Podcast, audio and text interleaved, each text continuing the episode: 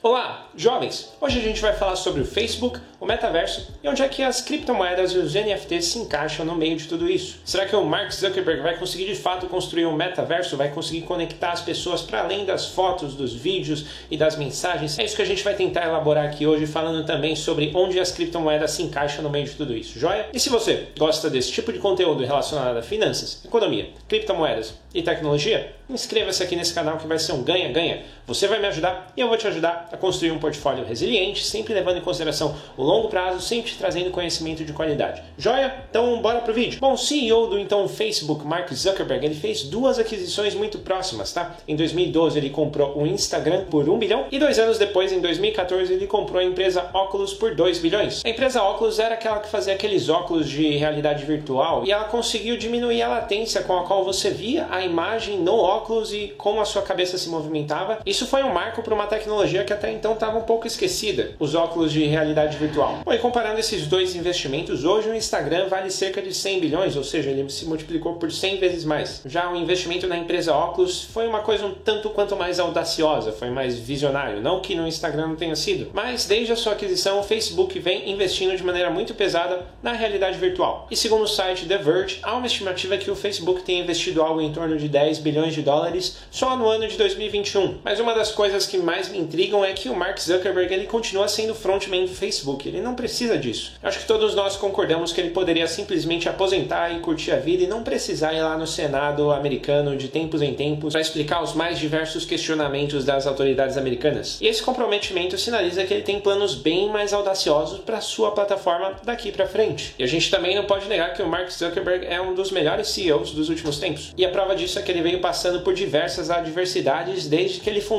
a sua rede social. Se você for ver, o Facebook ele surgiu numa época em que predominava o desktop, a gente acessava mais a internet pelo desktop. Então houve essa transição do desktop para os celulares e o Mark Zuckerberg conseguiu se adequar muito bem a esse novo ambiente, fazendo duas grandes aquisições que no caso são o Instagram e o WhatsApp. E posteriormente a cada nova rede social que surgia que eventualmente bombava, ele ia lá incorporando alguma coisa bem característica daquela rede social, como é o caso do Snapchat, onde foi criado os Stories, e agora do TikTok, onde houve a criação dos Reels. E o fato de mudar o nome dessa holding que comporta o Facebook, o Instagram, o WhatsApp, o Oculus e o Messenger para Meta, talvez esteja associado a não atrelar mais o nome da companhia, da holding, a um produto que se tornou de certa forma obsoleto, como é o caso da sua primeira rede social, o Facebook, que ano a ano vem registrando um crescimento e um engajamento mais lento. E isso a gente está falando só do Facebook, tá? Se a gente for extrapolar para o Instagram e para o WhatsApp, a conversa é um pouquinho mais diferente. Isso não quer dizer necessariamente que a empresa como um todo está indo mal. Aliás, é muito pelo contrário. Quando a gente está falando sobre redes sociais, a gente tem duas métricas importantes. Uma é o Daily Active Users e os Monthly Active Users. No caso, os daily seriam os usuários que acessam todo dia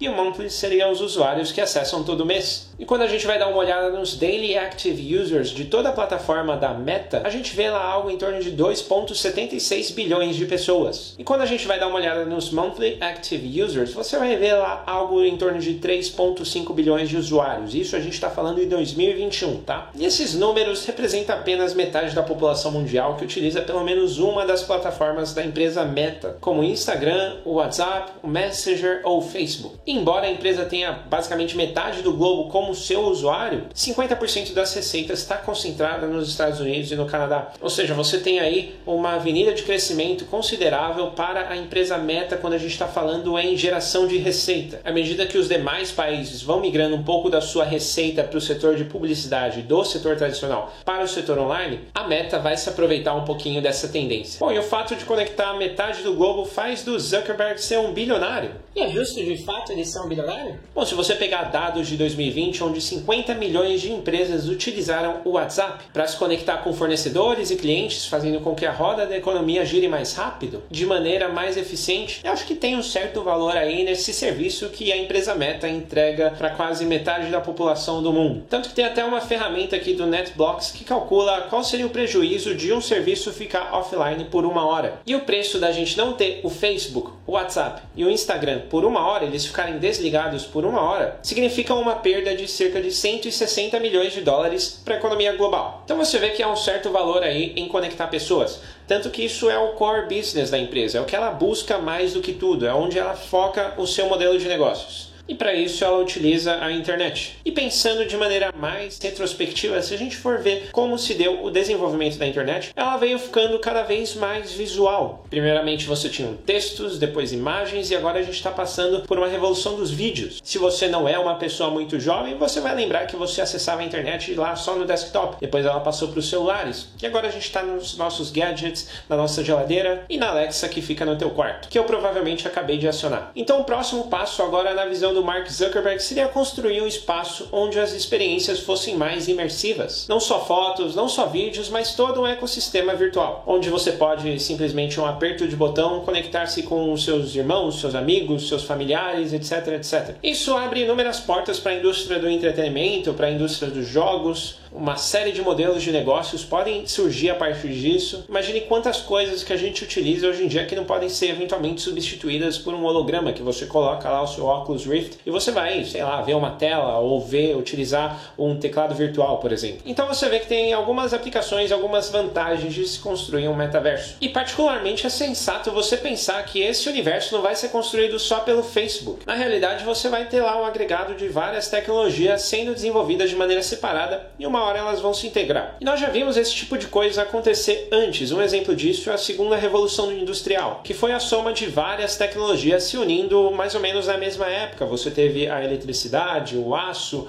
o petróleo. Isso tudo possibilitou o aprimoramento das linhas de montagem e uma produção mais eficiente. E a internet também é uma junção de uma série de tecnologias e protocolos que tornam todo esse tráfego de informações possíveis. Se hoje você consegue ver esse belo GIF de um gatinho, saiba que isso só foi graças ao desenvolvimento da eletrônica básica, dos semicondutores, da fibra ótica e uma série de protocolos que rodam aí empilhados formando um sistema de rede que permita com que diversos sistemas operacionais diferentes consigam partilhar da mesma informação. E as criptomoedas, hein? O que falar das criptomoedas? Bom, blockchain acho que vocês estão cansados de saber, mas foi uma junção de tecnologias como assinatura digital, hash, e tudo isso foi utilizado para criar um enorme bloco contábil onde você não precisa da confiança de terceiros um sistema que é transparente, que é auditável, que garante a propriedade privada sobre um ativo digital. Então você tem um registro contábil enorme que garante a confiabilidade das transações e também garante a propriedade privada no mundo digital. Veja que a partir do momento que o ser humano tomou consciência da propriedade privada, ele foi capaz de poupar parte dos seus recursos e financiar projetos mais audaciosos que posteriormente vieram a melhorar o seu padrão de vida ao longo dos séculos. Isso é uma coisa extremamente importante quando a gente está falando sobre metaverso. A capacidade de você ter ativos irreplicáveis no metaverso traz uma série de aplicações que a gente nem sabe muito bem para onde vão. Por exemplo, você ser dono de um ativo digital como um NFT pode te trazer prestígios, pode te abrir portas, pode fazer com que você seja parte de uma comunidade. E a gente não pode esquecer que nós, seres humanos, somos seres altamente relacionais. Ou seja, a gente precisa ter esse senso de pertencimento. Não é à toa que as pessoas gastam caro para utilizarem roupas de marca, para terem o carro do ano, para mostrar que elas fazem parte parte de um grupo. Se ter um carro luxuoso, uma casa bacana, são demonstrações de valor para a sociedade,